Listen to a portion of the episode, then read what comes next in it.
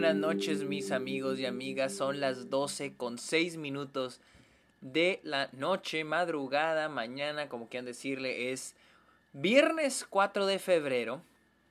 Aquí en Austin, Texas, estamos a menos 6 grados, 6 grados menos 0.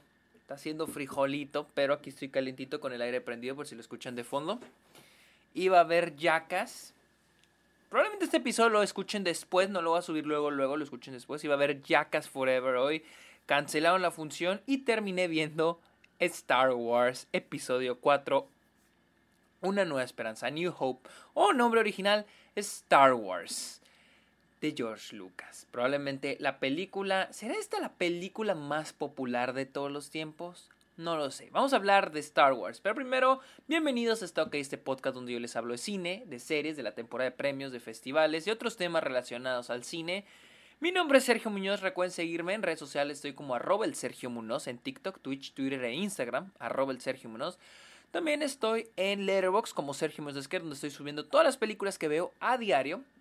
Y también los invito a que le caigan a Patreon, donde ofrezco beneficios como episodios exclusivos, videollamadas, watch parties. Y ustedes también me pueden recomendar temas de los cuales me quieran escuchar hablar aquí en el podcast. Y finalmente los invito a que dejen una opinión, un comentario en Apple Podcast. Vayan a Apple Podcast, no importa si lo usan para escuchar está ok o no. Vayan a Apple Podcast, busquen está ok y hasta mero abajo dejen un comentario o una calificación al podcast. Voy a tomar agua.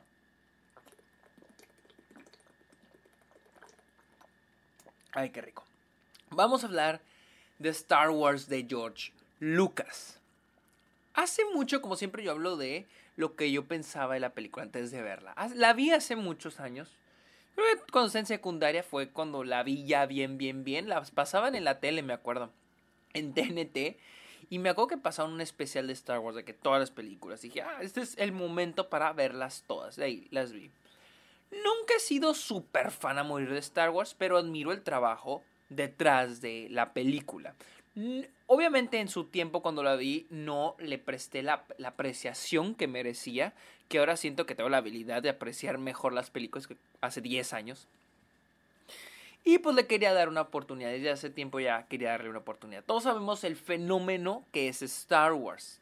Eh, yo creo la franquicia más grande, el fenómeno más grande yo creo que más ha pegado en la cultura, o al menos uno de las películas que más ha pegado en la cultura. Y obviamente está muy cabrón de ver esta película, pero lo intenté, en serio, intenté ver esta película como si fuera la primera vez. Y no, más bien no como si fuera la primera vez, más bien si nunca, si no supieran nada de Star Wars. Está bien cabrón, pero estoy tratando de ser lo más objetivo posible con esta película. Dejando afuera cualquier cosa Star Wars. Este es lo primero que salió. Y así, es imposible sentirlo así, pero al menos eh, quiero que en mi conciencia se sienta así. Eh, pero bueno, Star Wars sigue la historia de este muchacho, de este muchacho llamado Luke Skywalker, el cual se tiene que unir a las fuerzas eh, Jedi. Se tiene que, bueno, no a las fuerzas Jedi, se tiene que unir a un Jedi, Obi-Wan, a Han Solo, un este, recompensas, su amigo Wookiee Chewbacca y dos droides para juntos unirse a la rebelión contra el imperio y uno de sus líderes Darth Vader y al mismo tiempo intentar rescatar a la princesa Leia. No recordaba de qué iba la película exactamente. La verdad no recordaba mm, de qué iba. Y de hecho, si me preguntan, no sé de qué va todas y cada una de las películas. O sea, en realidad sé las temáticas, sé los personajes, sé el, el aspecto visual de ellas, pero no exactamente de qué es la trama. Y me sorprendió ver, me sorprendió demasiado ver que esta película es una película pequeña, o sea, es muy simple.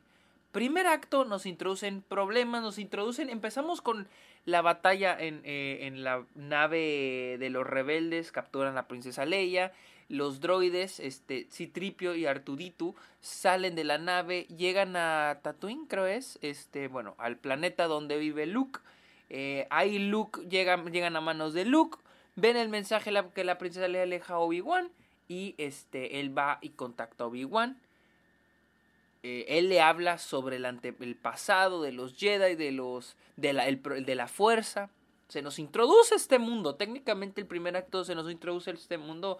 Y siento que hace un muy buen trabajo. Y creo que aquí es donde en serio, en serio, en serio, eh, fue donde hice el mayor trabajo posible para ser objetivo y resetear mi mente Star Wars. Decir, esto es la primera vez que veo Star Wars bajo la información que el personaje de Obi-Wan le está dando a Luke.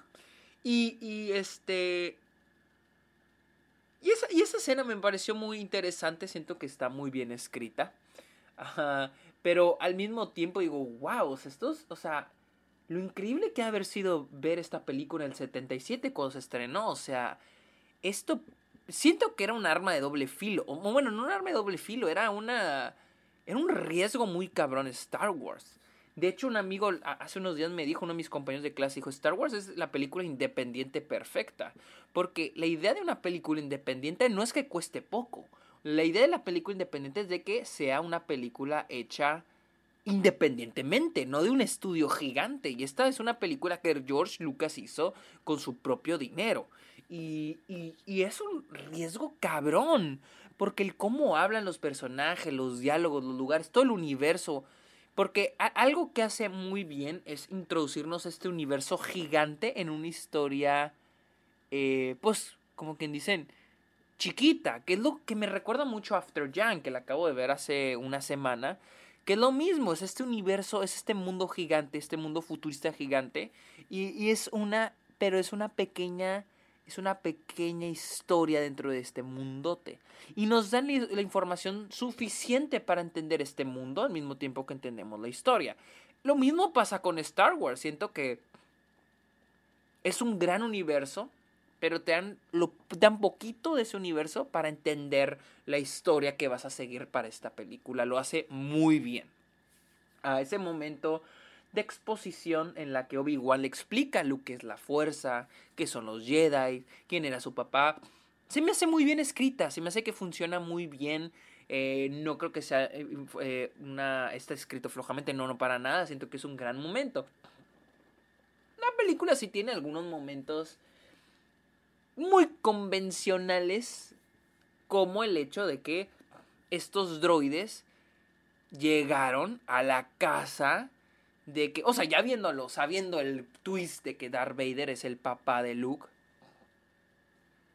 pues sí es una coincidencia que estos droides llegaron exactamente, eh, terminaron en manos de Luke, hijo de Darth Vader, de todos los planetas donde de, pudieron haber caído y de todos los lugares o personas que viven en ese planeta llegaron con el hijo de Darth Vader, el cual vive cerca de Obi-Wan, el amigo de Darth Vader, lo cual digo que no recuerdo Star Wars, pero no sé si Obi-Wan intencionalmente vive cerca.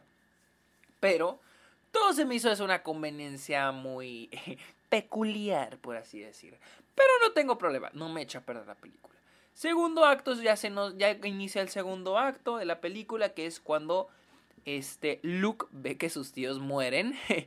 no poder dejar de reírme, siento que es un momento un poco chistoso, aunque creo que en su entonces haber sido muy choqueante el, ese momento donde Luke encuentra a sus tíos quemados. O sea, honestamente sí pienso que eh, en ese entonces haber sido de que hijo de su madre. Y es que hay que entender algo. Hay que entender una película siempre debe de verse en los zapatos de la época, ¿sí? La otra tenía una discusión con una amiga de, de Luisa en la que hablábamos de, de Gone with the Wind. Y que hay cosas que es que esto y lo otro. dije, pero es que la cosa es que no esperes ver una película. Es como si ves Casablanca y dices, es que tiene los clichés de una película de amor, una, una, un romance.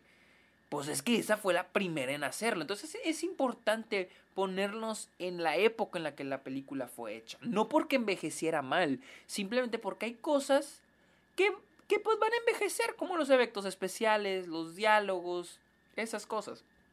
Y esta película, eh, pues me sorprende, o sea, de que el que haya sido hecha, el que haya sido realizada, porque escucho hablar a los actores, los diálogos, todo esto es como que, wow, ¿cómo lograron hacer esta película? ¿Cómo le dan luz verde a esto? Es algo que, les, digo, es un riesgo. Star Wars siento que fue diseñada para ser un exitazo, que fue lo que terminó siendo, o un fracaso horrible. Siento que es ese tipo de película. Y admiro mucho, en serio, aplaudo la creatividad, porque esto es algo totalmente nuevo para la época, algo totalmente diferente. Y George Lucas solo quería hacer una novela espacial, una, una space soap opera. Era lo que él quería hacer. Y lo hace muy bien, es una película, lo dice, es una película para niños. Y me gusta que la película se, es, sabe lo que es y lo hace muy, muy bien. Hmm. En el segundo acto, pues les digo, es cuando Luke encuentra a sus, a, sus tíos muertos. Ahí es, ya es cuando transferimos al segundo acto. Y ya inicia lo que es la misión de él, qué es lo que hay que hacer y hay que salir del planeta. Hay, hay, que buscar a este cómo salir del planeta, cómo transportarnos y se encuentran a Han Solo, que sorprendentemente mm, Harrison Ford wow. Y bueno, todos en esta película, todos actores, eh, son extremadamente carismáticos. En serio, porque yo me acuerdo que Harrison Ford, al menos en mi opinión, actuó, actuó horrible en Blade Runner. Eh, para mí actuó muy mal en Blade Runner. Yo esperaba que como Han Solo también. Y no, para nada, es muy carismático. Y de hecho todos son muy carismáticos. Mark Hamill como, como Luke es muy carismático. Este, la princesa Leia también, esta Carrie Fisher, es muy carismática. Todos los personajes son muy carismáticos. Hasta Alec Guinness, que por lo que he leído no quería estar ahí. Fue más como por el dinero. Es muy, hace un gran trabajo. Fue nominado al Oscar por esta película. En serio, los personajes son increíbles. Y pues ya el, el midpoint es cuando se quedan, entran a la, a la, a la estrella de la muerte, ¿no? Y es que tienen que escapar. Hay que buscar la manera de escapar y rescatar a la princesa Leia. Y ya una vez que lo logran, llegamos al último acto que es el clímax, que es destruir a la, a la, a la, a la mm, estrella de la muerte. Que les digo, es una película muy sencilla. Creí que era más compleja o que había más cosas. No, solamente es. La, la primera mitad es el personaje de Luke saliendo de su zona de confort. Y la segunda es escapar de la estrella de muerte y destruirla. Esa es la película. Esa es la película. Primera mitad es Luke, segunda mitad la estrella de la muerte es escapar y destruirla. Y obviamente ahí nos van a introducir personajes. Están los droides, están Citripio, Arturito, está Chewbacca, está Han Solo, todos estos personajes.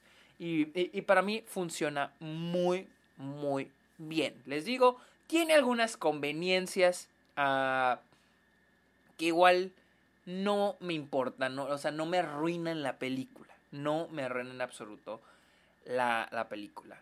Este, los efectos especiales Star Wars es el perfecto ejemplo de lo que decía la otra vez, no me acuerdo, creo que creo que fue en un live o no sé si fue en un episodio del Club de los Amargados donde hablaba de los efectos especiales, ya sean prácticos o, o CG. Y esta es la película perfecta para demostrar, porque ustedes saben la historia detrás de Star Wars, de que el finales de los 90, creo que fue a finales de los 90, George Lucas hizo una remas, una remasterización de la película agregándole CGI. Y debo decir que no, eso sí no envejeció muy bien. Hay momentos en la que hay momentos donde, ¿cómo lo puedo decir? hay momentos donde la película, el CG, funciona, ¿sí? El CG funciona, pero son momentos muy detallados, es más el detalle. Pero cuando nos meten criaturas nuevas como Java de Hot o las criaturas donde van montados los clones, ay, enveje horrible la película. Y creo que esta película es el ejemplo de que los efectos prácticos envejecen muchísimo mejor que los, el CGI. No veo la necesidad de haberle agregado CGI a esta película. Eh, creo que en, este caso, si el CGI mayormente envejece mal. Y los efectos prácticos se ven increíbles. O sea, sí se ven como efectos prácticos, pero se ven mucho mejores, se ven geniales, se ven, se ven muy bien. Las escenas de acción, el, por ejemplo, el, clímax, que es destruir la, la estrella de la muerte, se me hace muy fregón. Se me hace muy chingón ese momento. Y, y, y funciona porque mayormente creo es eh, efectos prácticos, miniaturas. No hay nada tan qué, tan. qué bellas son las miniaturas. Hacen más mágica la película, más que el CG. Y creo que esa es la película perfecta que demuestra eso. Me gusta que cuenta una historia. Star Wars cuenta una historia pequeña en lo que va a ser, en lo que sabe bien, lo que está consciente que es una trilogía. Sí y lo cuenta muy bien. Es como el inicio de, de es el inicio de esta nueva, de esta aventura, ¿no? Dejar vivo a Darth Vader, destruir la estrella de la muerte, pero dejan vivo a Darth Vader. ¿Qué pasará después? Y me gusta que lo dejan abierto, pero concluyen esta historia de esta película y lo hacen muy bien, es increíble, la verdad. El sonido, los aspectos técnicos digo, estamos hablando de la película, una de las películas más revolucionarias de la historia. Y, vaya, les digo, lo que revolucionó en el 77 envejeció como el vino, o sea, súper bien. Lo que se le agrega a finales de los 90 es lo que sí se batalló. Ahí fue donde batalló. Pero bueno, esta es la primera vez que hablo de Star Wars en esta, ¿ok? Espero que les haya gustado, espero que lo hayan disfrutado, espero que les haya parecido interesante, o al menos que este de perder los haya acompañado en su viaje o lo que sea que estén haciendo en este momento. Amigos esa fue mi opinión de Star Wars. Eh, recuerden seguirme en redes sociales como Sergio Munoz. Eh, también eh, recuerden seguirme en Letterboxd como Sergio Munoz Esquer. Y finalmente pueden encontrarme en Patreon. Amigos muchas gracias por escuchar este episodio. Ok pórtense bien los quiero mucho. Bye